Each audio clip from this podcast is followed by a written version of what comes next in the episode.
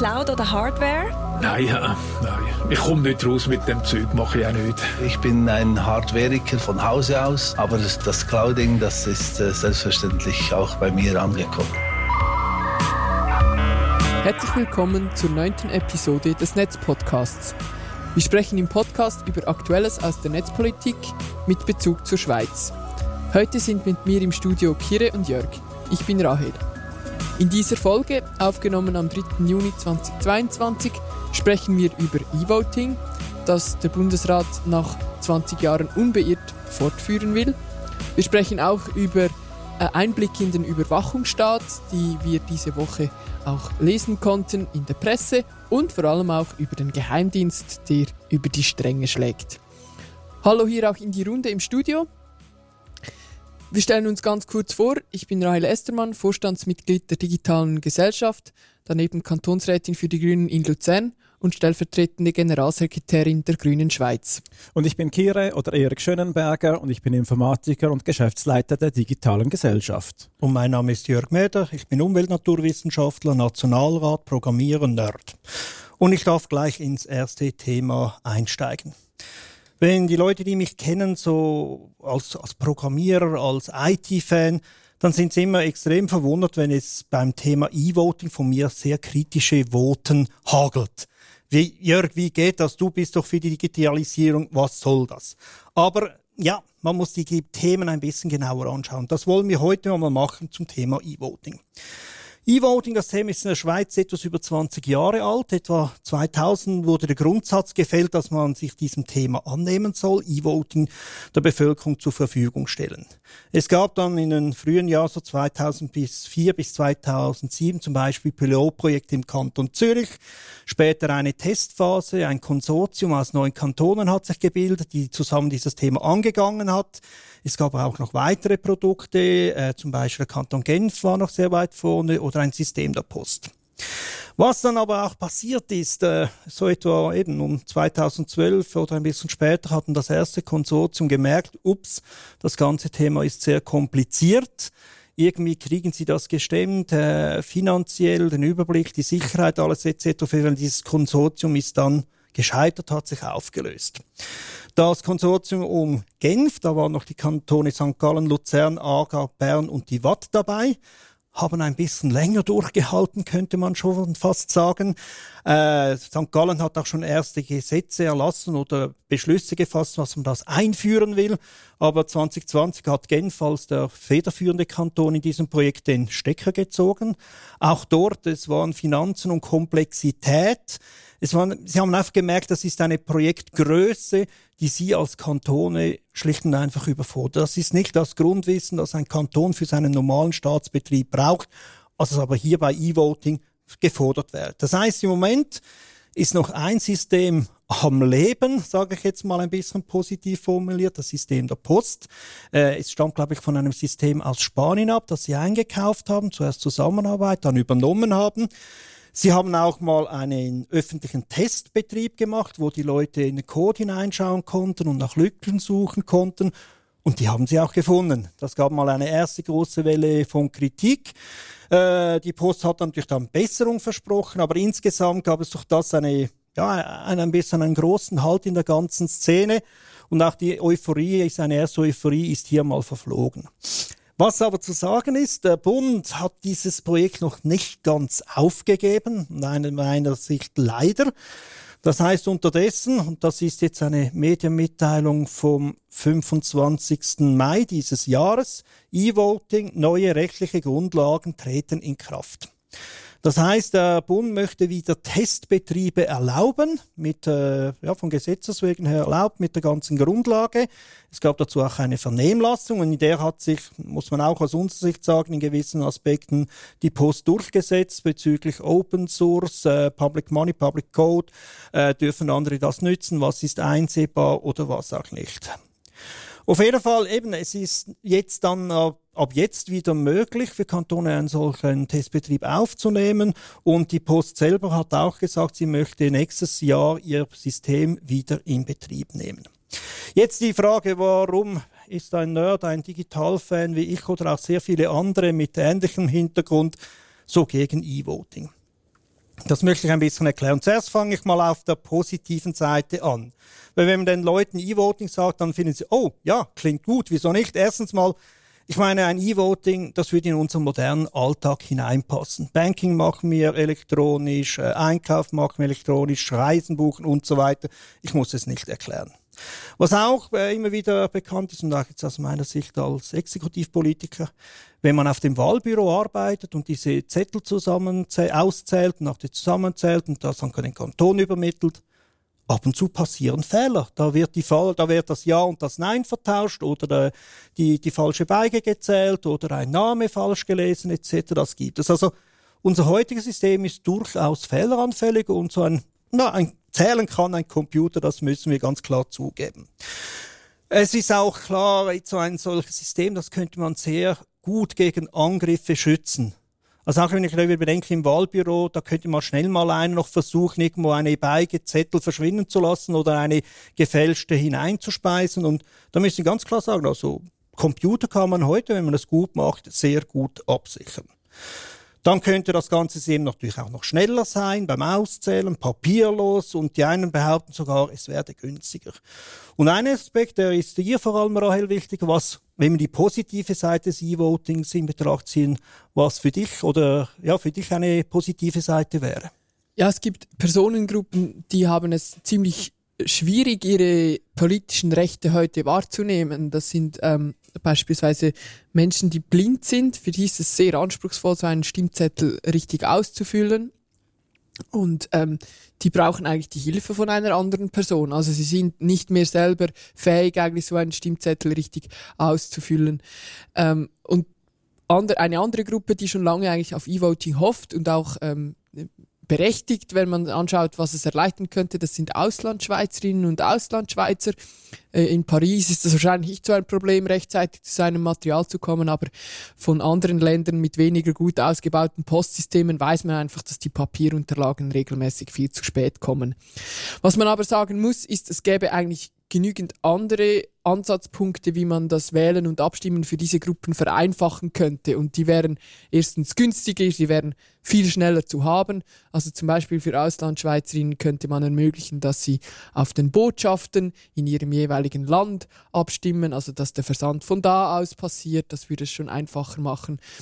Bei ähm, blinden Menschen würde vielleicht nur schon erleichtern, wenn man auch das Material ähm, das Material einfach äh, großflächiger zugänglich machen würde für Blinde. Also man müsste eigentlich ähm, nur schon die Hürden, damit sie sich gut informieren können, abbauen. Also auch da, man muss so eine, eine gemischte Bilanz ziehen, was E-Voting wirklich bringen kann. Es ist nur einer von vielen Faktoren. Danke. Jetzt, das war jetzt mal kurz die positive Seite. Ich gehe noch nicht direkt zur negativen Seite über, sondern zuerst mal, was brauchen wir eigentlich? Also Abstimmen ist ja das zentrale Element einer Demokratie und unsere direkte Demokratie mit Referendums- und Initiativrecht erst, erst recht. Wir haben vier Abstimmungstermine pro Jahr. Das ist ein Privileg, das viele Menschen auf der Welt bei weitem nicht haben. Was es aber braucht, damit das Ganze funktioniert, damit die Leute die Leute brauchen Vertrauen in das System. Die, sie müssen das Vertrauen haben, dass wenn mal abgestimmt worden ist, dass dieses Resultat auch wirklich korrekt ist und zählt. Was für uns auch wichtig ist, es soll anonym sein. Also es muss durchaus möglich sein, dass wenn deine ganze Familie pro einer Initiative ist, dass du ganz im Stillen ein Nein einlegen kannst, ohne das offenbaren zu müssen. Oder auch dein Arbeitgeber ist vielleicht interessiert an einer Abstimmung und du selber sagst, nein, ich habe die andere Meinung oder du arbeitest auf einer Gemeinde und die wollen ein, neuen, ein neues Gemeindehaus bauen und du findest einfach, das ist übertrieben. Also anonym abstimmen ist ein wichtiges Element in einer Demokratie. Und eben, es ist die Akzeptanz, es ist das Vertrauen, dass dieses äh, Resultat stimmt und dass nachher die ganze Bevölkerung, zumindest fast die ganze Bevölkerung sagt, ja, das ist jetzt das Resultat und damit gehen wir weiter. Wenn das gefährdet ist, so Auswirkungen sehen wir in den USA. Also da haben gewisse Leute jetzt noch nicht akzeptiert, was die Wahlen 2020 ergeben haben. Wir haben es gesehen in Deutschland, wo auch sehr viel Propaganda gemacht wurde, teilweise aus dem Ausland äh, gesponsert und finanziert, um Ergebnisse aufzuheben, Stimmung zu machen und äh, ja, Misstrauen zu streuen. Und in einem kleinen, ganz kleinen Ausmaß haben wir das auch in der Schweiz gesehen, vor allem bei den beiden Covid-Abstimmungen, wo gewisse Leute, gewisse Kreise schon im Voraus gesagt haben, das Resultat ist eh eine Farce, da wird manipuliert bis zum geht nicht mehr. Und für mich ist das das Entscheidende. Demokratie beruht für mich auf Vertrauen und nicht auf Technik. Dann geht es ganz kurz auf das bestehende System ein. Warum ist dieses Papiersystem, das so mühsam ist, so viele Leute braucht, die auszählen, eigentlich eine ganz gute Wahl aus meiner Sicht? Erstens mal, es ist nachvollziehbar. Ich könnte 30 Leute auf der Straße herauspicken und denen in ein, zwei Stunden erklären, wie man diese Stimmzettel auszählt, wie man den Stimmrechtsausweis prüft, dann die, das, den Ausweis vom Gouvernement, dann die, das aufmacht, das sortiert, zweimal zählt, protokolliert, dem Kanton übermittelt. Das könnten die Leute, das kann jeder, der auf der Straße herumläuft, kann hier mithelfen oder jeder, der zuschaut, kann sagen, ah ja, das verstehe ich, da habe ich Vertrauen drin. Und das ist ein Aspekt, der das E-Voting wahrscheinlich in dieser Art nie und nimmer erlangen wird. Theoretisch ist es durchaus möglich, ein System so zu bauen, dass wirklich niemand manipulieren kann oder diese Manipulation sofort auffällt, dass es wirklich durch alle Ecken und äh, ja, Wendungen sicher ist. Theoretisch. Aber dieses theoretische Beweis, den verstehen die aller, allerwenigsten Menschen auf der Welt. Also, wenn das fünf Leute in der Schweiz sind, die das wirklich verstehen, ist das wahrscheinlich schon hochgegriffen. Einzelne Komponenten versteht der eine und der andere. Aber schlussendlich würde der Bürger in diesem System seine Stimme auf den Computer in eine Blackbox hineinwerfen und am Schluss kommt ein Ja oder ein Nein heraus.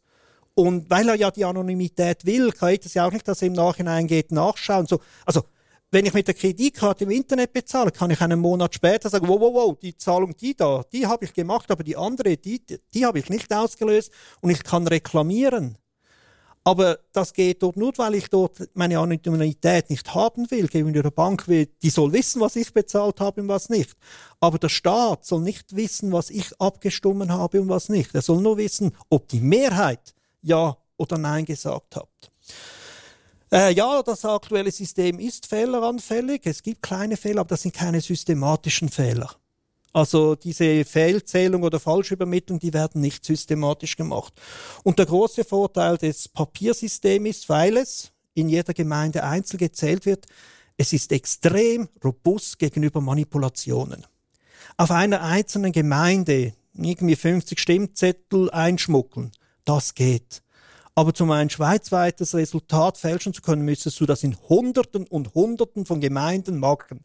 Und die Chance, dass da einer irgendwo einen Flüchtigkeitsfehler macht und auffliegt oder einer mh, hm, ein schlechtes Gewissen bekommt und sagt, hey, Leute, ähm, ich, ich wollte da etwas machen, da gibt es jemand, der manipulieren will, ich beichte jetzt. Die ist schlicht und einfach zu groß. Und darum ist dieses unperfekte System eigentlich viel robuster gegen Manipulationen. Ja, in ein E-Voting-System einzudringen ist sehr schwierig und wenn man mal drin ist, dann kann man systematisch manipulieren und zwar in einer Art und Weise, wenn man nicht gerade äh, plump vorgeht, dass es fast nicht bemerkbar ist. Und jetzt stellt euch mal vor, ein E-Voting-System ist eingeführt, drei, vier, fünf Abstimmungen, alles ging gut und plötzlich kommt die Nachricht hervor, äh, wir sind uns nicht ganz sicher, ob nicht manipuliert wurde. Kann man dann noch mit dem System weiterarbeiten? Muss man wieder zurück zum Papiersystem? Was das für einen Aufwand bedeutet? Und wenn man dann Papiersystem ist, kann man dann wieder, wieder zurück zum I. Also, die Frage ist Wird wirklich, die Abstimmung wiederholt? Wird die Abstimmung wiederholt? Also es werden plötzlich riesige Fragen auftauchen. Eine, eine Lieblingsabstimmung ist, wir haben mal über eine Kohäsionsmilliarde abgestimmt. Oder stellt doch vor, wir stellen, äh, stimmen über einen Freihandelsvertrag mit China ab. Wäre China bereit, wie viel Geld zu investieren, um diese Abstimmung ein bisschen zu ihren Gunsten zu verschieben? Also wir werden nicht gleich eine, ich weiß nicht, eine absolut hoffnungslose Abstimmung auf 60 Prozent Zustimmung manipulieren. Das wäre zu offensichtlich. Aber wir haben immer wieder knappe Abstimmungen, wo es im Nachhinein auch für die Bevölkerung schwierig wäre, ihr Bauchgefühl, kann das Resultat wirklich sein? Und genau dieses Bauchgefühl, hey, ja, ich bin in der Minderheit, aber ja, ich kann mir vorstellen, dass die Mehrheit der Schweiz hier Ja gesagt hat, ich trage diesen Entscheid mit. Das ist für mich max, äh, matchentscheidend. Und das kann E-Voting nicht bieten. Genau, Bruce Schneier, ähm, den wir alle bestens kennen, der hat das mal wunderbar zusammengefasst in einem Zitat und das ist jetzt auf Englisch, aber ich denke, es ist gut verständlich. Er hat gesagt, Elections serve two purposes. The first and obvious purpose is to accurately choose the winner, also den Gewinner finden. But the second is equally important, to convince the loser to the extent that an election system is not transparently and auditably accurate, it fails in that second propose. Also es geht genau darum, es geht auch darum, dass man überzeugt sein muss, dass es richtig war, dass man eine Abstimmung verloren hat, dass richtig gezählt wurde und dass man das Resultat auch akzeptieren kann. Genau. Und das Papierensystem, das kann jeder nachvollziehen. Und offen gestanden, ob jetzt das Resultat um Viertel nach zwölf äh, bekannt ist oder erst am Abend um 8 Uhr in den Geschichtsbüchern wird stehen, dass am 23. Februar das Volk Ja gesagt hat. Und ich glaube, auch der Finanzaspekt ich glaube, dieses Vertrauen in den Staat sollte mehr wert sein, als ein, ein bisschen hier ein paar Millionen sparen pro Jahr. Weil so teuer ist das System auch für, da, für dieses Privileg, das wir haben. Also mein Fazit ist, ich liebe die digitale Welt. Ich finde, die Schweiz muss sich in vielen Bereichen sehr viel digitalisieren.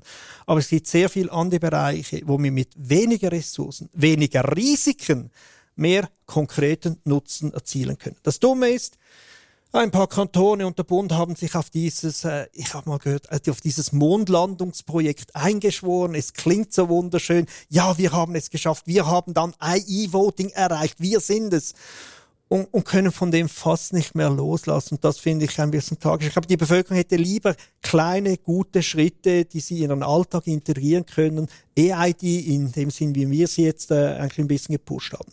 Von dem her, E-Voting ist eine coole Idee, klingt fancy im ersten Moment, aber bei genauer Betrachtung, nein, danke.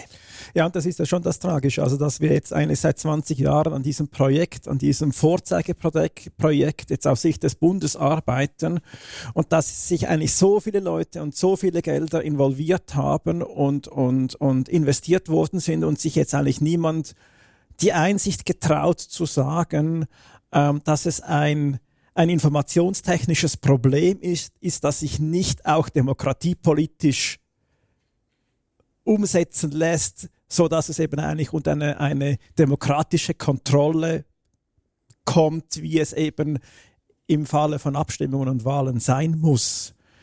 Ähm, und das heißt, jetzt dann im Umkehrschluss, und da sind wir jetzt am Punkt, wo wir ja jetzt sehen, eigentlich sind es drei Systeme, wurden, sind gescheitert. Es gibt zurzeit kein einziges, das in Betrieb ist. Wir halt wollten nach fast 20 Jahren Versuchsbetrieb in den ordentlichen Betrieb übergehen. Die Vernehmlassung zu diesem Gesetz hat Schiffbruch erlitten, weil eben drei Systeme ähm, Schiffbruch erlitten haben. Und man will sich jetzt nicht eingestehen, dass die Idee und das Projekt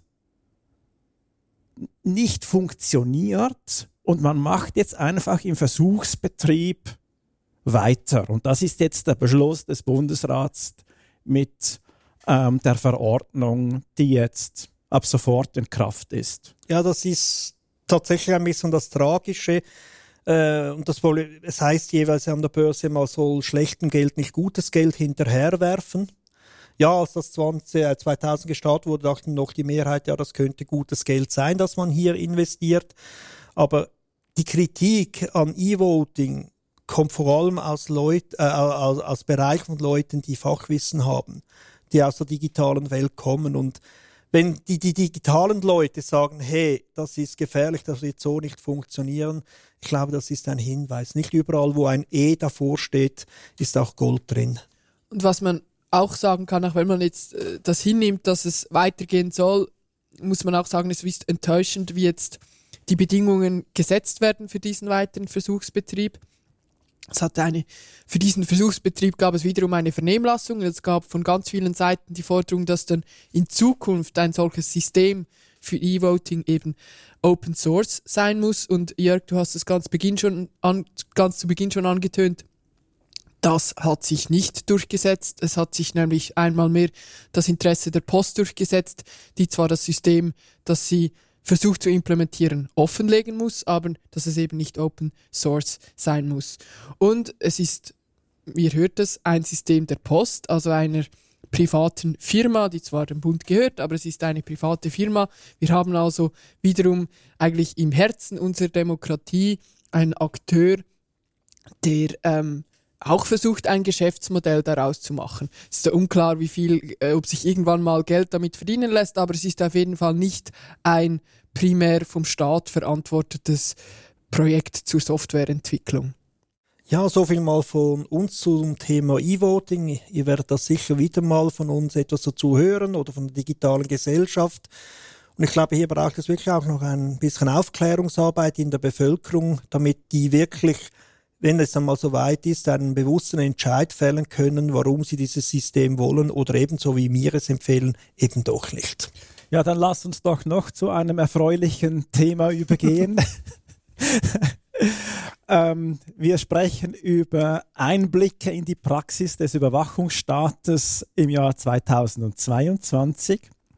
Worum geht es? Und zwar geht es hier über das, ähm, die, die ähm, Überwachung im Rahmen von ähm, Strafverfolgung oder auch vom Geheimdienst. Und zwar wurde ja, das ist jetzt bereits etwas mehr wie 20 Jahre her oder ziemlich genau 20 Jahre her, dass das Bundesgesetz betreffend die Überwachung des Post- und Fernmeldeverkehrs in Kraft gesetzt worden ist. Das nennt sich abgekürzt BÜPF. Wir haben auch schon darüber gesprochen in einer früheren Folge dieses Podcasts. Und während dieser Inkraftsetzung wurde auch eine zentrale Überwachungsbehörde geschaffen, der Dienst ÜPF. Und dieser hat mitunter die Aufgabe, entsprechende Überwachungsaufträge von den Geheimdiensten, von den Polizeibehörden und auch den Staatsanwaltschaften entgegenzunehmen und diese dann den Provider weiterzuleiten, welche die Maßnahmen umsetzen. Und hierzu in diesem Prozess, und das ist jetzt auch keine neuere Erkenntnis, ähm, werden spezielle Formulare eingesetzt. Und vor etwas über zwei Jahren habe ich beim Dienst ÜPF, und zwar im Rahmen einer Anfrage nach dem Öffentlichkeitsgesetz, um Einsicht in diese Formulare gebeten. Also ich wollte die leeren, nicht ausgefüllte Formulare, also die Vorlagen ähm, bekommen, um ähm, genauer zu sehen, wie diese ähm, Überwachungsmaßnahmen angeordnet werden, welche Maßnahmen möglich sind, etc. Der Dienst ÜPF hat dieses Gesuch dann abgelehnt und mich, ähm, ja, was soll ich sagen, so in einer, einer großzügigen Art ähm, zu einem, mehr oder weniger zu einem Kaffee eingeladen. Ach wirklich? Und mir dann, Hast du Kaffee getrunken ja, mit denen? Und mir dann so, das ist wirklich ein Zitat, ähm, dann irgendwie äh, eben eingeladen und gesagt, Zitat, und dann könnte vielleicht ein oder zwei Formulare gesichtet werden.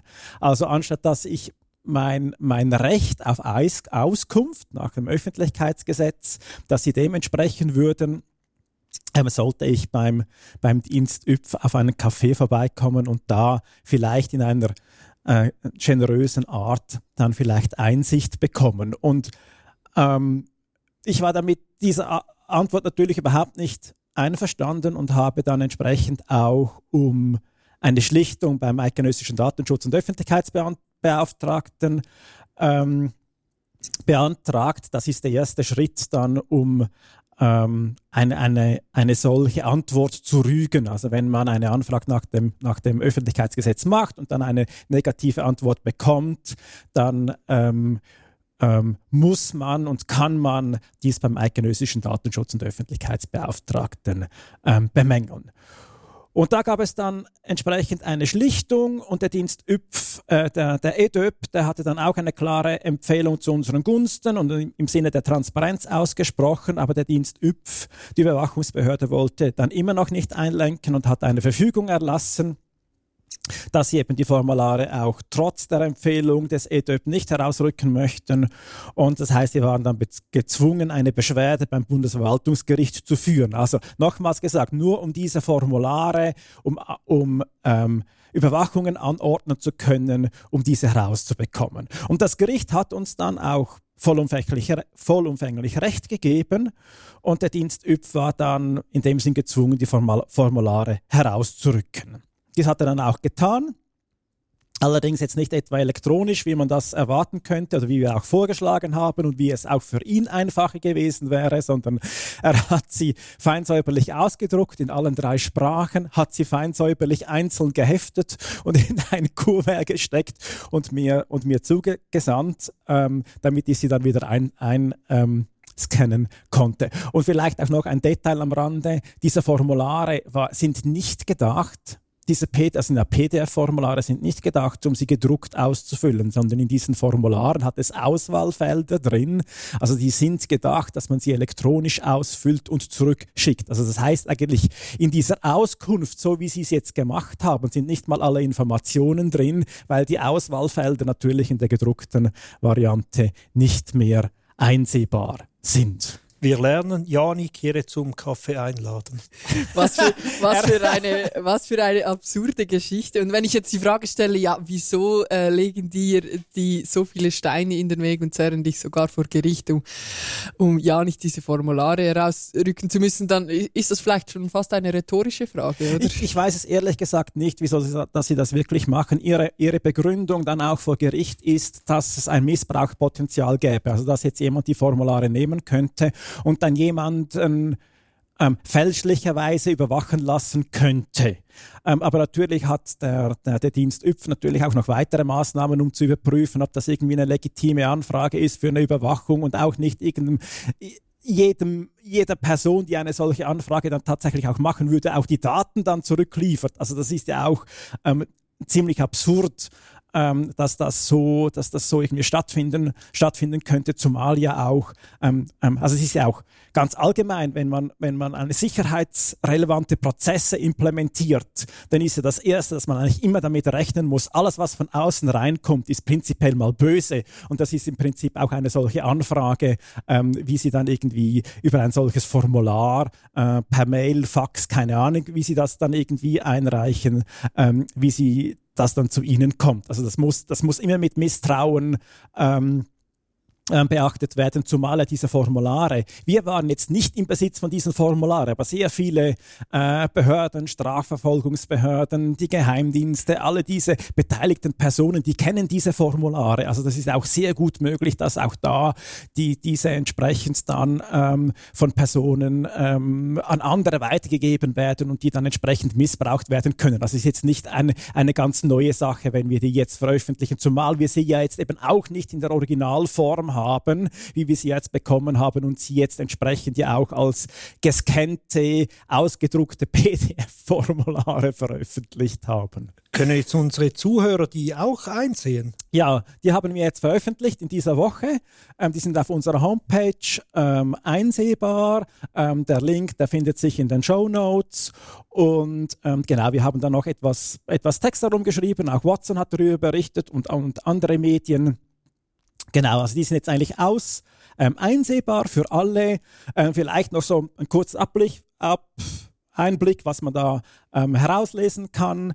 Ähm, sie zeigen natürlich jetzt in dem Sinn einen hm, so, welche einzelnen Maßnahmen das eigentlich äh, angeordnet werden können. Und das ist insbesondere ähm, noch spannend, weil ansonsten diese sehr schwierig aus den Gesetzes- und Verordnungstexten Texte herausgelesen werden müssen. Das ist eher etwas kryptisch und in diesen Formularen sieht man dann eigentlich sehr gut aufgetrennt auf die verschiedenen Überwachungsarten, ähm, wie, diese, eben wie diese angeordnet werden können und da hat es dann auch entsprechende Vermerke, zu welchen Gesetzesartikeln das die dann gehören. Also es ist eigentlich so für die Übersicht ist es eigentlich eine gute Sache, um etwas Transparenz in diese Maßnahmen äh, zu bekommen. Und was man dann natürlich eben auch sieht, sind für einzelne, einzelne Maßnahmen dann etwas, etwas mehr Details.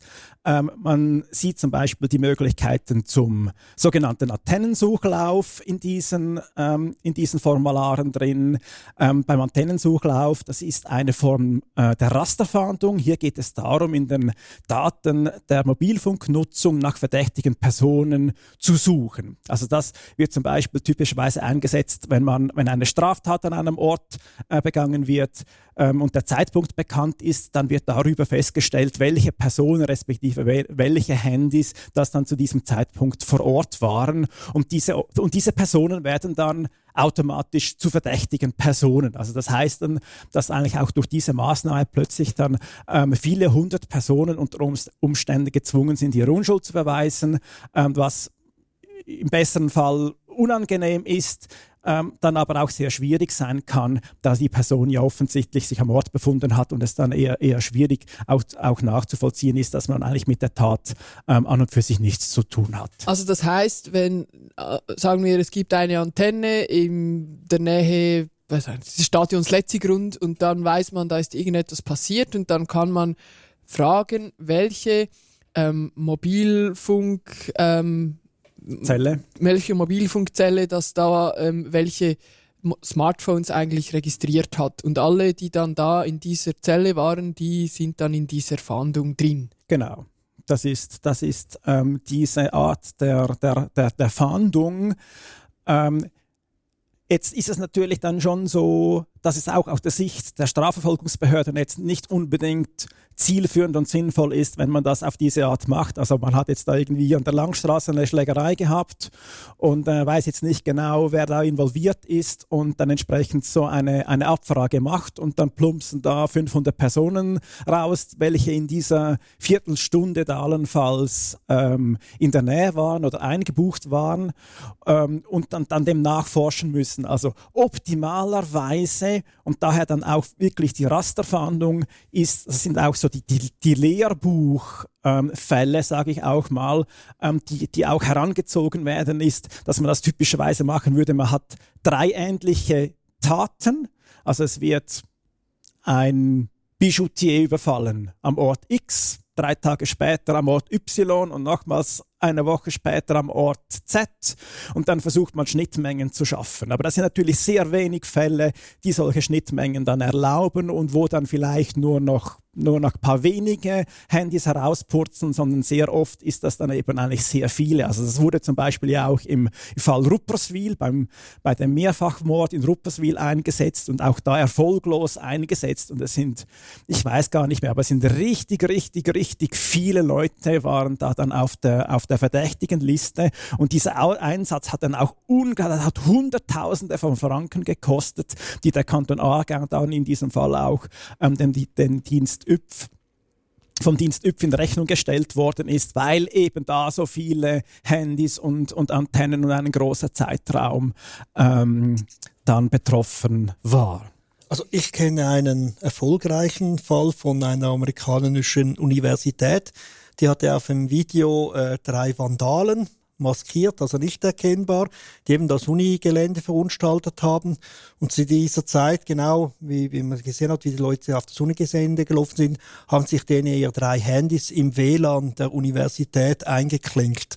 Und damit war es klar, wer es war. Also ja, gewisse Leute sind tatsächlich, also man muss auch sagen, also jemand, der wirklich kriminelle Absichten hat, der weiß auch, wie er sich gegen solche Dinge schützen muss oder wie er solche Dinge benutzen kann, um andere in Verdacht zu bringen, die eigentlich gar nicht äh, am Ort waren. Ja, das, das ist genau so. Und jetzt ist es auch zusätzlich noch so, dass ähm, dass das Gesetz, also das BÜPF und auch die dazugehörige Strafprozessordnung darauf ausgerichtet sind, dass mit diesen ähm, Gesetzen bereits verdächtige Personen überwacht werden können. Also wenn ein, ein Verdacht auf eine Straftat besteht, dass man das dann über diese Überwachungsmaßnahmen dann erhärten kann, weiterverfolgen kann und dann entsprechend auch die, die Indizien und Beweise etc. Et beschaffen kann. Und beim An Antennensuchlauf ist es aber gerade umgekehrt. Also das heißt, man sammelt in einem großen Dop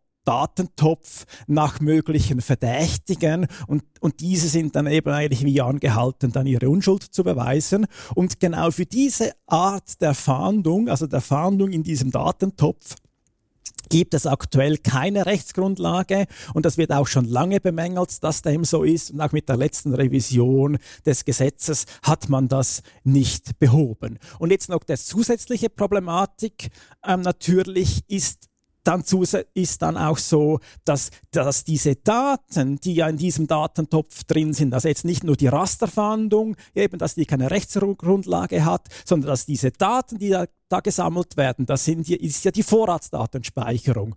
Und auch diese dürften ja eigentlich gar nicht vorhanden sein, weil sie ja bereits eine Massenüberwachung darstellen und eigentlich ja wie mal davon ausgehen, dass wir alle potenziell mal verdächtig sein können, könnten und in eine Straftat verwickelt sein könnten und entsprechend werden prophylaktisch schon einmal ähm, Daten gesammelt. Und das ist ja auch der Grund, weshalb wir gegen diese grundlegende Maßnahme, also gegen diese Vorratsdatenspeicherung ja eigentlich eine Beschwerde führen, die ja aktuell auch beim Europäischen Gerichtshof für Menschenrechte in Straßburg hängig ist. Ich glaube, ich meinte mal gelesen zu haben, dass so dieser Antennensuchlauf, dass das gar nicht so ein, ein Einzelfall ist, dass man den beantragt. Also da gibt es, glaube ich, ziemlich viele Gesuche für diese Antennensuchläufe, oder?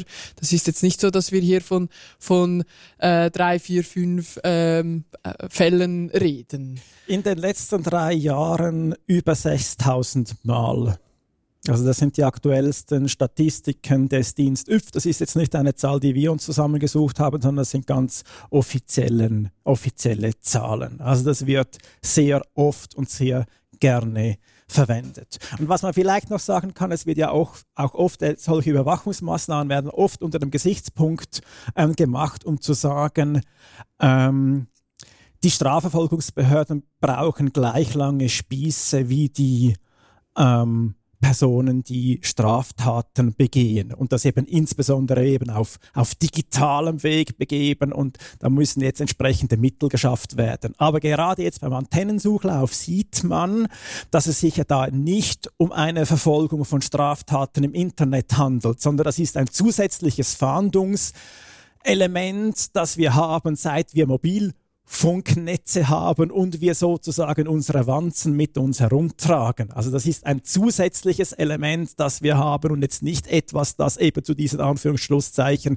gleich langen Spieße, Spieße sorgt, sondern das ist eine, eine, eine, ein Nebeneffekt der Digitalisierung, der jetzt verwendet wird, dass man uns eigentlich auf Schritt und Tritt ähm, überwachen kann. Nun, äh, was lässt sich noch irgendwie dann sagen? Die, die Formulare sind jetzt, ähm, jetzt in der Sch Schlusskonsequenz jetzt nicht super überraschend. Ähm, die, die Maßnahmen und die Praxis, die ist mehr oder weniger ähm, bekannt. Ähm, was sie aber auf jeden Fall machen, sie, sie widerspiegeln den aktuellen, gut ausgebauten und geölten Überwachungsstaat und sie bringen einfach, da mehr Transparenz, was eigentlich ähm, gemacht wurde oder gemacht wird. Und von daher ist es eben eigentlich auch gut, dass diese äh, Formulare der Öffentlichkeit jetzt zur Verfügung stehen. Was es auch noch ähm, zu sagen gibt, ist, dass diese Formulare eigentlich gar nicht mehr im Einsatz sind mittlerweile. Also es wurde schon vor ein paar Jahren wurde das angegangen, dass man da eigentlich übergeht zu einem ähm, Online-System, ähm, wo man das in einer Datenbankmaske entsprechend erfassen kann und keine ausgefüllten PDF-Formulare mehr hin und her schicken muss. Also auch da kommt jetzt die nächste Phase eigentlich des, des äh, der Digitalisierung zum, zum Einsatz. Ich hoffe aber nicht, dass Sie irgendeinen Google-Formulargenerator benutzt haben. Keine Ahnung, was, keine Ahnung, was Sie im Einsatz haben. Nein, nein, so ähm, böse dürfen wir auch wieder nicht sein. Vielleicht böse Spekulation. Vielleicht kannst du ja mal beim Üpf ein Club Mate trinken. genau, vielleicht gehe ich mal auf einen Kaffee vorbei und lasse mir mal die eine oder andere Maske zeigen. Wir müssen leider beim Überwachungsstaat bleiben. Ihr habt es wahrscheinlich alle mitgekriegt. Diese Woche war es ein Thema, was eigentlich der Nachrichtendienst so tut und die ähm, großen Haufen an Daten, äh, diese großen Heuhaufen, die er anfertigt, um irgendwie die gefährlichen Nadeln zu finden, die er eigentlich gemäß seinem Auftrag finden sollte. Ähm, der Nachrichtendienst macht seinen Zaun weit, das habt ihr lesen können. Ich habe bei den Grünen Schweiz dieses Thema äh, verantworten dürfen intern und kann hier auch so ein bisschen von diesem Prozess ähm, erzählen, der, den wir gemacht haben. Das Ganze hat eigentlich so begonnen, dass es ja bereits 2019 eine äh, in der Öffentlichkeit aufgeworfene Frage war, ob eigentlich der Nachrichtendienst ungerechtfertigterweise politische Akteure überwacht. Das war im Frühling 2019. Die Grünen Schweiz haben das zum Anlass genommen, damals ein eigenes Auskunftsgesuch zu stellen. Also man darf heute als Person oder Organisation beim Nachrichtendienst ein Auskunftsgesuch stellen was denn so von einem verzeichnet ist. Und ähm, ein halbes Jahr später kam dieses Dossier, da war, stand zuerst mal drin, dass wir eigentlich nicht von Interesse seien als Grüne Schweiz, aber äh, waren dann da eine große Tabelle mit über 2000 Einträgen. Ähm, von diesen 2000 Einträgen sind viele im GEWER, das ist das Geschäftsverwaltungssystem und das ist eigentlich an und für sich nicht so problematisch, weil man kommt halt vor dort drin, wenn man Vorstöße macht zum Nachrichtendienst oder wenn man Vernehmlassungsantworten eingibt. Aber es gab über 100 Einträge, die ähm, in den sicherheitsrelevanten Datenbanken sind, also dort, wo es eigentlich um die Erfassung von Terrorismus und Gewaltextremismus geht. Und ähm, was war da so teilweise drin? Es ging um oftmals um Medienberichte über den Formstand der Grünen Schweiz, ähm, was sehr interessant war, wieso das relevant sein könnte. Also da stellen sich dann schon die Fragen. Es gab auch einen Medienbericht ähm, der Schweizer Illustrierten, also die ehemalige Präsidentin Regularitz reiste mit ihrem Partner nach Nepal und hat dort Schulkinder und ein Entwicklungsprojekt besucht und das war offenbar relevant, um dort in der Datenbank zu landen. Es ging daneben aber auch um Demos und Versammlungen die die Grünen mitorganisiert haben oder veranstaltet haben. Ähm, das war äh, großes äh, Lachen bei teilweise, aber auch leer schlucken, was da alles drin landet. Und ähm, wir haben dann uns auch mit NGOs ausgetauscht, die, so hat sich dann herausgestellt, ähnliche ähm, Dossiers erhalten haben, zum Beispiel Public Eye, die frühere Erklärung von Bern. Sie hat auch einen ausführlichen Beitrag über ihre über ihre, ihr Dossier, ihre Fische auf dem Netz. Ihr findet das in den Show Notes. Und wir haben uns schon gefragt, ähm, hält sich dieser Nachrichtendienst eigentlich an die Regeln? Und äh, Kire, der Nachrichtendienst ist ja auch ein, ein großes Thema bei der digitalen Gesellschaft. Habt ihr auch eine Fische von der digitalen Gesellschaft? Ja, also ich habe tatsächlich auch bereits vor ein paar Jahren auch so eine Anfrage gemacht und die dann auch das Resultat dann auch veröffentlicht. Es hat auch fast ein Jahr gedauert, bis wir Antwort bekommen haben. Wir sind auch in mehr wie über 100 ähm, Dokumenten verzeichnet. Ähm, einiges sind auch ähm, Zeitungsartikel oder Vernehmlassungsantworten, dann natürlich auch ähm, Vermerke über unsere Beschwerde, die wir gemacht haben gegen die Kabelaufklärung im Nachrichtendienstgesetz. Das ist jetzt auch nicht weiter verwunderlich, dass sich natürlich der Nachrichtendienst dann auch mit, mit der Beschwerde, die wir ja gegen ihn führen, ähm, beschäftigen müssen. Es hat dann aber auch Sachen drin, die sind wirklich Hanebüchen. Also da gibt es dann auch Einträge. Ich habe jetzt gerade vorhin nochmals nachgeschaut. Da gibt es zum Beispiel in einem Protokoll des Morgenrapports des Nachrichtendienstes gibt es am 3. 3. Februar 2017 einen Eintrag, der da sagt, Digitale Gesellschaft stellt immer wieder provokative Fragen zum NDG, also zum Nachrichtendienstgesetz. Was zum Geier diskutieren Sie an Ihrem Protok in Ihrem Morgenrapport am 3. Februar 2017? Vielleicht solltest du da mal zum Morgenkaffee gehen, Kire. Das kulinarische Programm von Kire ist bald vollständig. Wir brauchen noch ein Abendessen.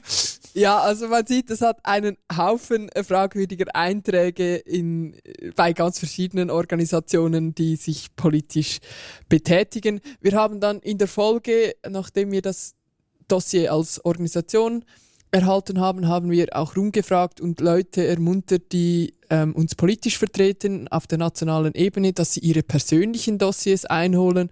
Und das war wirklich sehr interessant, weil erst in den letzten äh, vier, fünf Wochen sind dann die Antworten gekommen, teilweise nach einem Jahr, was eigentlich schon gegen die Frist ver, ähm, was die Frist massiv überzieht, in der man eigentlich Auskunft erhalten müsste. Und dann gab es Exponentinnen wie Balthasar Glättli und Manuela Weichelt, die dann hier sehr interessante Dossiers zurückerhalten haben. Und das Ganze war dann ja in großen Reportagen bei der Republik und bei SRF ähm, zu sehen und zu lesen. Ähm, wieso ist das jetzt irgendwie problematisch, wenn man da ähm, so große Heuhaufen mit lauter unnützem Material ähm, an anhäuft als Nachrichtendienst. Und da gibt es verschiedene Aspekte, die uns ähm, neben allem Lachen über diese Einträge auch ein bisschen leer schlucken lassen sollten. Nämlich einerseits haben wir einen Rechtsstaat, der eigentlich genau das nicht will. Es gibt den berühmten Artikel 5 Absatz 5, der es verbietet, dass eben die politische Tätigkeit überwacht wird, also dass die Meinungsversammlungsfreiheit muss gewährleistet sein. Das ist quasi noch ein Überbleibsel aus der früheren Fischenaffäre, wo man das danach wirklich hoch und heilig da in dieses Gesetz geschrieben hat, dass das, die politische Aktivität ähm, nicht, äh, nicht beobachtet werden darf. Und man muss klar konstatieren, dass das ein Regelbruch ist, was der Nachrichtendienst jetzt in den letzten Jahren gesammelt hat. Und dann auch, auch noch, was so ein bisschen verwirrend ist, manchmal ist, die einen reden von Fischen, der Nachrichtendienst sagt, nein, wir machen keine Fischen. Und natürlich macht der Nachrichtendienst nicht mehr Fischen im Sinne von ähm, Karteikarten oder Mappen, wo dann da diese Zeitungsartikel papiermäßig abgelegt werden und wo man dann zücken kann zu einzelnen Personen oder Organisationen. Aber wir leben ja im digitalen Zeitalter und das Ganze ist in digitalen Datenbanken drin, wo man eben so wie man das auch mit jeder Suchmaschine machen kann. Man kann eine Volltextsuche machen über ganze Datenbanken hinweg. Und so lässt sich eigentlich eine Person oder Organisation relativ einfach profilieren und dazu braucht es nicht mehr eine einzelne ähm, Mappe oder Karteikarte, sondern einfach eine Stichwortsuche, wo man danach eigentlich sehr gut sieht, was alles unter diesem Begriff ähm, gefunden werden kann. Also es besteht ein Personenbezug, auch in dieser Volltextsuche. Und insofern kann man dann eigentlich auch wieder von Fischieren oder von einer Fische im modernen Sinn reden. Ja, und dann stellt sich so ein bisschen die Kultur- und Mentalitätsfrage, ähm, wo man sagen kann, hat der, der Nachrichtendienst eigentlich nichts gelernt? Ja, das ist natürlich eine sehr große Frage und ja, die Grundhaltung von einem Geheimdienst ist natürlich äh, alles, was ich wissen kann, kann sie irgendwann mal als nützlich herausstellen.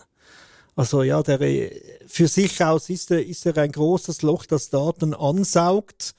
Und beim heutigen Speicherplatz und allen Möglichkeiten ist das natürlich schon sehr verlockend. Und äh, es ist auch bekannt, dass Geheimdienste international untereinander Datenbestände handeln. Weil unter Umständen hast du etwas in deinen Daten, das dir selber nichts nützt, aber einem anderen Staat durchaus nützlich sein kann. Und dann wird ein Gegengeschäft gemacht oder man sorgt mal für ein bisschen positive Stimmung, indem man das als Geschenk überreicht. Ähm, ja, also rein aus dem Eigennutz eines Geheimdienstes verstehe ich diese Haltung, aber die Frage, ja, die Frage ist noch, die viel wichtiger ist, dieser Geheimdienst arbeitet in erster Linie für uns, also für die Schweiz und die Frage ist, wollen wir einen solchen Geheimdienst haben. Es ist schon ein bisschen bedenklich. Damals beim Fischenskandal hat die Bevölkerung und die Öffentlichkeit klar gesagt, hey, nein, das, das wollen wir nicht, diese Art von alles mal grundsätzlich aufschreiben. Es könnte sich ja mal als verdächtig oder nützlich äh, erweisen. Und es ist ja leider schade, dass er wieder in dieses Fahrwasser gerät. Oder vielleicht nie daraus ausgetreten ist ich bin mir nicht mal sicher, ob das in ihrem eigenen Interesse ist oder ob sie sich da nicht selber irgendwie das Bein stellen, indem dass sie Daten anhäufen und sich eben irgendwie um Dinge beschäftigen, die sie dann eigentlich von von relevanteren Fragen dann eigentlich abhalten würde. Oder andersrum gesagt, was, was wir eigentlich bräuchten, ist jetzt nicht unbedingt ein Geheimdienst, der im Geheimen Leute und Organisationen fischiert, nachschnüffelt, irgendwelche Dossiers anlegt, sondern eigentlich tatsächlich auch den Namen des Nachrichtendienstes eigentlich dann für sich in Anspruch nehmen könnte und, und hauptsächlich sich auch tatsächlich aus Informationen aus öffentlichen Quellen ähm, bezieht und da daraus irgendwie ähm, ähm, Analysen zieht über die weltpolitische Situation, geopolitische ähm, Entwicklungen etc.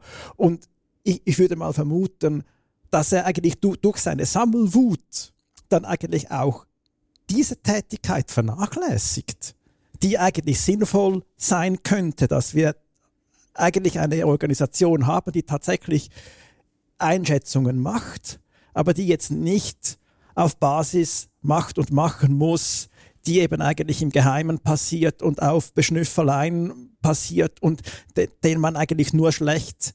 Also wir sehen es ja in der Geschichte, wir kriegen den Geheimdienst nicht eingehackt. Aber das sind natürlich auch, ich sage jetzt mal, zwei verschiedene Profile an Mitarbeitern. Also das Daten sammeln, um mal sauber abzuspeichern, wieder auffindbar, eben auch aus öffentlichen Beständen.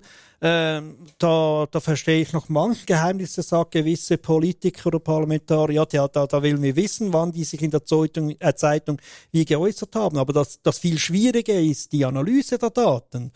Oh, und das ist natürlich wahrscheinlich ein bisschen das Problem. Man weiß dann erst im Nachhinein, was wären die wichtigen Daten gewesen. Ja, auf eine Art und Weise äh, weiß man das erst im Nachhinein, aber man wird den Eindruck schon nicht los, jetzt über diese ganze Geschichte, nicht nur in den letzten Tagen, sondern über die letzten Jahre und dass, dass, dieser, äh, dass diese Organisation einfach ein bisschen überfordert ist mit ihrem Datenmanagement, weil es wurde ja auch schon mehrfach ja von der Aufsichtsbehörde, es gibt ja die, diese GPDL, die Aufsichtsbehörde, wurde das schon mehrfach bemängelt und es hat sich irgendwie einfach nie so richtig ähm, äh, verbessert, dass dieser Daten, äh, dass dieser Datenhaufen einfach besser ausgesucht wird. Sie sind uneinsichtig. Ja, vielleicht. Und ich glaube, darum ist es auch vielleicht, die Kultur zu wandeln wäre natürlich schön, aber tatsächlich ist das schwierig und eigentlich muss man ja dort anfangen, dass man die Regeln durchsetzt, dass man den Nachrichtendienst auf die Regeln, die es eigentlich gibt, wie er sammeln darf, eben behaftet, dass man vielleicht diese Regeln auch enger zieht, wenn man sieht, dass es nicht funktioniert. Und genau das machen wir ja jetzt, oder Rahel? Ja, äh, wir hoffen, also wir müssen noch de, de, den Ansatzpunkt finden, aber das Gute ist, es gibt jetzt eine Vernehmlassung, die läuft ähm, seit zwei Wochen, in der das Nachrichtendienstgesetz revidiert wird.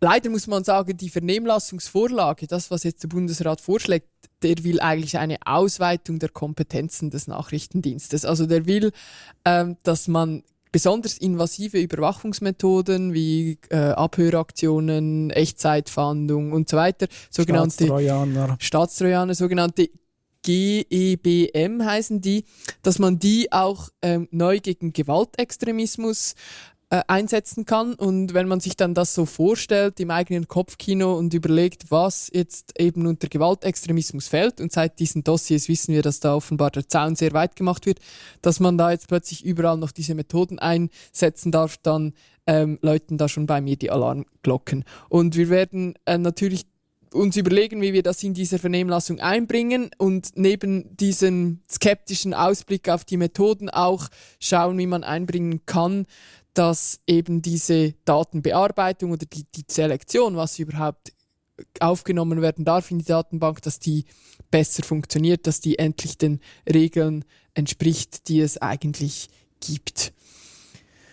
Ja, ähm, vielleicht interessiert dich auch persönlich, ob du denn in diesen Datenbanken verzeichnet bist. Wir haben in den Show Notes äh, den Link platziert zu einem Mustergesuch der, äh, von grundrechte.ch die das zur Verfügung stellen. Ihr könnt das dort runterladen und selber mal nachfragen beim Nachrichtendienst, ob ihr denn in diesen Datenbanken seid. Kommen wir noch zu den Kurznachrichten und den Fundstücken. Ähm, ich beginne gleich und zwar ähm, wollte der Konkursverwalter von meineimpfungen.ch äh, tatsächlich die Personendaten, die Gesundheitsdaten verhökern. Worum geht es? Ähm, Im letzten Jahr wurde ja die Plattform meineimpfungen.ch, da wurde ja von Adrian und der Republik ähm, die, ähm, verschiedene ähm, Sicherheitslücken aufgedeckt. Die Plattform ging dann offline. Zuerst hieß es nur für einen Moment, bis dann die Verantwortlichen auch gemerkt haben, dass die Plattform eigentlich nicht wirklich zu reparieren ist. Ähm, dann gab es äh, Diskussionen darum, ob jetzt die Leute, die ihre Daten da hatten und jetzt nicht mehr auf ihre Daten zugreifen können, wie man die Daten noch zur Verfügung stellen würde. Man hat dann begonnen, per E-Mail die Daten zu verschicken, wonach der eidgenössische Datenschutzbeauftragte ähm, interveniert hat und gesagt hat, ja, also ohne Einwilligung und Zust also Zustimmung der betroffenen Personen dürfte das nicht einfach so ähm, verschicken. In der Zwischenzeit ist dann die Stiftung von meineimpfungen.ch Konkurs gegangen. Die Daten sind in dem Sinn dem Konkursverwalter zugefallen und die sind jetzt auf die glorreiche Idee gekommen, dass man allenfalls diese Daten noch ähm, verkaufen könnte. Wobei aus der Meldung jetzt ähm, vom, vom äh, eidgenössischen Datenschutzbeauftragten nicht ganz klar wo, geworden ist, ob die Idee war, ob man diese jetzt noch versilbern könnte, diese Daten, und dann entsprechend das Geld eigentlich in die Konkursmasse stecken könnte. Ähm, oder ob das die Idee noch dahinter stand, dass da tatsächlich die betroffenen Personen noch an ihre Daten kommen könnte, das wird nicht ganz klar, aber auf jeden Fall ist es ein weiteres skurriles Kapitel im, in der Geschichte von meineimpfungen.ch. Ich glaube, als ich das gehört habe, musste ich kurz mich vergewissern, ob wir tatsächlich das Jahr 2022 schreiben, wo man noch Gesundheitsdaten verkaufen will. Ähm, tatsächlich. Wir haben auch noch gute News. Ähm, es war ja heute nicht äh, so viel gute News bei unserer Podcast-Folge, aber wir haben tatsächlich noch etwas Good News. Und zwar haben 11.000 Personen ein Verbot der Gesichtserkennung verlangt. Ihr kennt die Petition, die ist euch hoffentlich schon über den Weg gelaufen. Die ist jetzt abgeschlossen. Ähm, die wurde übergeben in Zürich und Lausanne an die Städte, dass man dort beginnt, als Städte vorangeht, um die automatische Gesichtserkennung im öffentlichen Raum zu verbieten. Und tatsächlich gibt es auch auf der politischen Ebene dazu einen ersten Erfolg. In Zürich wurden entsprechende Vorstöße im Stadtparlament überwiesen und die Stadt Zürich will jetzt auch ihre entsprechenden Reglemente und Verordnungen anpassen. Das ist also auf gutem Wege. Äh, zum Schluss noch eine Neuigkeit oder eine kleine Warnung, falls ihr den Service Telegard oder Swisscaus E-Mail benutzt und besonders stolz drauf seid wegen Datenschutz etc. Es könnte durchaus sein, dass das mit dem gar nicht so weit her ist. Auch hier in den Show Notes oder die, die noch nicht so oft auf Blogs waren, in der Beschreibung unseres Blogs sind alle Links drin. Äh, hat es einen Link zu dem Bericht, wo das mal genauer angeschaut wurde, wie Telegard und Swisscaus eben mit Datenschutz etc. umgehen. Das zum Abschluss. Dann gerne, ich übernehme gleich diesen Teil, noch die Veranstaltungen. Hier vor allem einer, der Netzpolitische Abend vom Dienstag, 21. Juni. Der startet um 19 Uhr im Zentrum Karl der Große in Zürich und das Thema ist der Knutaler. Wir haben einen ausgewiesenen Experten dazu, Christian Gunthoff. Er wird uns diesen Knutaler vorstellen. Was ist das ungefähr? Ja, das ist elektronisches Bezahlen, aber in einer anonymen Art. Wenn ihr mit Twin zahlt oder mit der Debitkarte oder ihrem Terminal, dann wird immer direkt eine Verbindung zu eurer Bank aufgebaut oder das hinterlegt, dass man weiß, ihr habt das Geld, ihr habt das bezahlt und überwiesen. Und beim Gnutaler ist es eben so, dass man eine Signatur weitergibt, also von einem Wallet zum nächsten. Und im nächsten Wallet wird eben nur gespeichert, dass man jetzt diesen diese Signatur dieses Talers hat, aber nicht, woher er gekommen ist. Das heißt, man kann dann ähnlich wie mit Münz anonym bezahlen. Und ich glaube, für viele Bereiche des alltäglichen Lebens wäre es durchaus schön, wir haben auch Alternativen, die ein bisschen äh, datensparsamer sind als das aktuelle System. Damit sind wir am Ende dieser Folge. Wir danken euch fürs Zuhören und freuen uns, wenn ihr uns weiterempfehlt. Tschüss und bis bald.